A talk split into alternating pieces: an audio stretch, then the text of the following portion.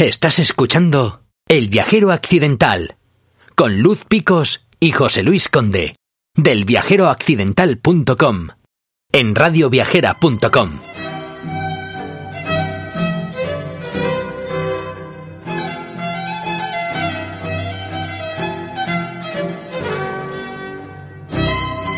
Llega Boquerini y con él una semana más José Juan Picos con sus turistas con puñetas.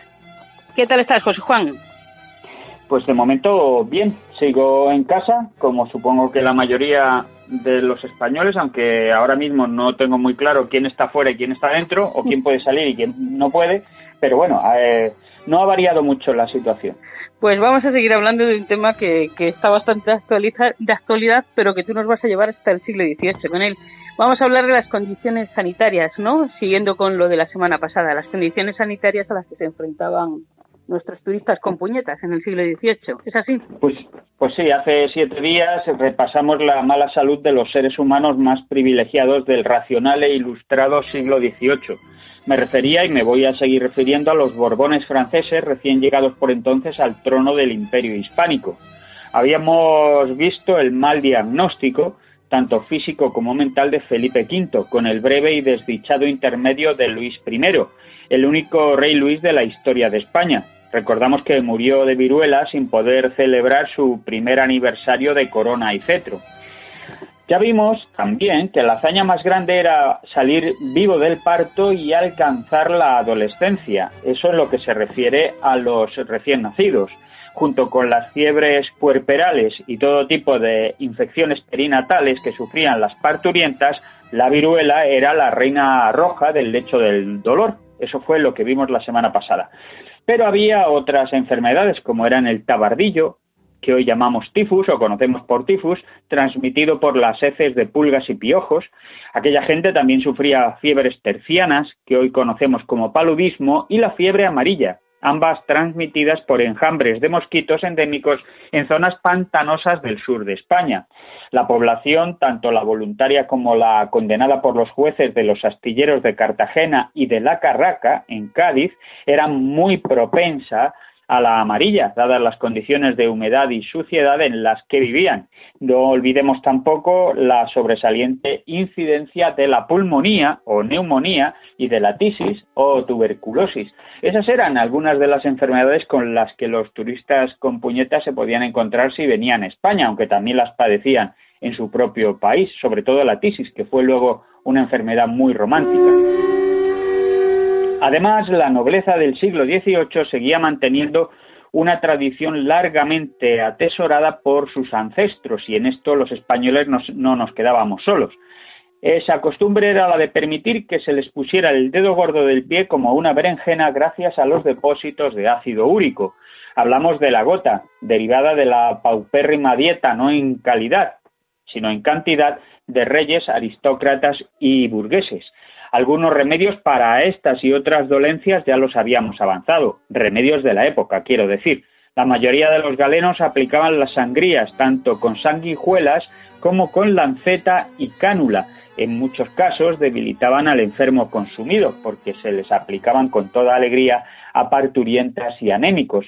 Fue tal el furor médico por esa terapia, por las eh, sangrías, que un siglo después las sanguijuelas, y en este caso me refiero al animal, habían desaparecido en algunos países de Europa.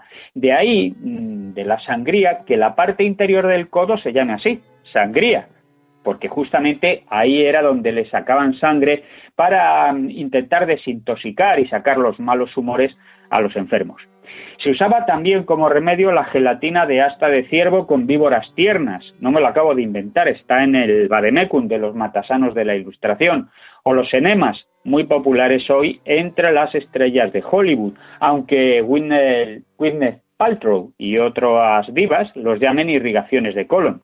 También recomendaban la leche de burra y la de mujer, los emplastos de sangre de pichón y las criadillas de cordero las reliquias. Y ojo al dato, esto también está en alguna receta, no escribir demasiado.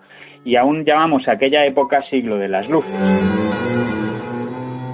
Los primeros Borbones españoles padecieron además terribles neurosis. Fernando VI, que reinó entre 1746 y 1759, superó a su padre Felipe V en la violencia de su melancolía, pues la suya fue psicótica, es decir, con tremendos episodios de ataques contra sí mismo y contra los demás.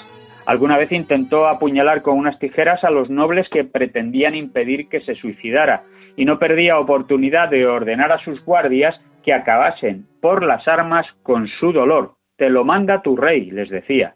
Puede que además el sexto Fernando sufriera de criptorquidia.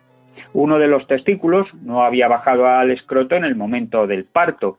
Esto implica, la criptorquidia, una merma en la calidad del semen, por lo general, malogrado por el exceso de temperatura abdominal. Así que, aunque se achacó la infertilidad del matrimonio real a su consorte, Bárbara de Braganza, es muy probable que la responsabilidad fuese del rey. Doña Bárbara, picada de viruelas, era además obesa, diabética, asmática y sufridora de jaquecas. Murió a los 47 años por una trombosis venosa profunda aliada con hemorragias y leucorrea, resultado de un tumor uterino. Fernando VI enloqueció al enviudar y tras doce meses de horribles padecimientos del alma y de la mente falleció de una tuberculosis cerebral. Su hermanastro Carlos III dejó el trono de Nápoles y subió al español en 1759. Lo acompañó siempre una obsesión de lo más lógica, no enloquecer como su padre y su hermanastro. Por eso mantuvo una vida ordenada y fue considerado una persona aburrida. Era ordenado desde los horarios de sus comidas hasta el inexcusable compromiso diario con la caza. Eso sí, no pudo evitar que la viruela se hiciera con él a los 16 años. He escapado de una buena, afirmó en una carta a su madre, y sin granizar, es decir, que no le quedaron marcas. Su única esposa, María Amalia de Sajonia, que falleció al año de llegar a Madrid, era una fumadora empedernida. En 1620 ya se había fundado en Sevilla la primera fábrica de tabacos de Europa. En 1730 el tabaco se convirtió en un monopolio real. En 1755 la mayor parte del tabaco español venía de Cuba, aunque también se importaba de Brasil y de Virginia. Así que la esposa de Carlos III eh, fumó todo lo que le dio la gana y más. Eh, le habrían diagnosticado a la reina María Amalia, hoy en día, una EPOC, enfermedad pulmonar obstructiva crónica, cuya causa principal es justamente el tabaquismo.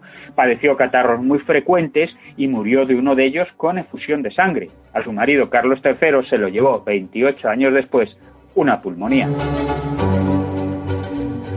Y cerramos el poco saludable siglo ilustrado con Carlos IV, que reinó entre 1788 y 1808 y su mujer, María Luisa de Parma, que murió en 1819. El rey sufrió dos anginas de pecho, relacionadas sin duda con la gota que padecía y lógicamente con la arteriosclerosis. El exceso de ácido úrico le provocó además artritis, pero no murió de una enfermedad cardíaca, sino de pulmonía, como su padre. Dos semanas antes, la reina María Luisa ya había pasado a mejor vida. Bien podemos decir que en su caso descansó, y es que tuvo 24 embarazos, con 14 partos y 10 abortos. Un dicho español de la época afirmaba que por cada hijo un diente, y ella fue un clarísimo ejemplo, pues perdió casi toda su dentadura. Así se ve en un cuadro que Goya le dedicó a la mujer de Carlos IV. Añadamos que sufría de varices, hernia diato, ardores, estreñimiento crónico y hemorroides, y para remate se rompió la cadera y terminó sus días prácticamente inválida.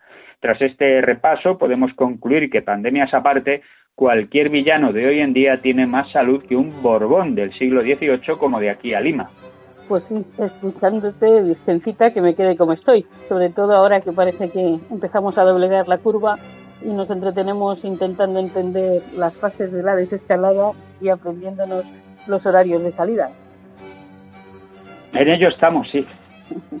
Muy bien, pues dentro de una semana te esperamos de nuevo con tus turistas con puñetas. Pues aquí estaremos conociendo un poco más de los viajeros por la España de aquel siglo XVIII y lógicamente también de aquel país.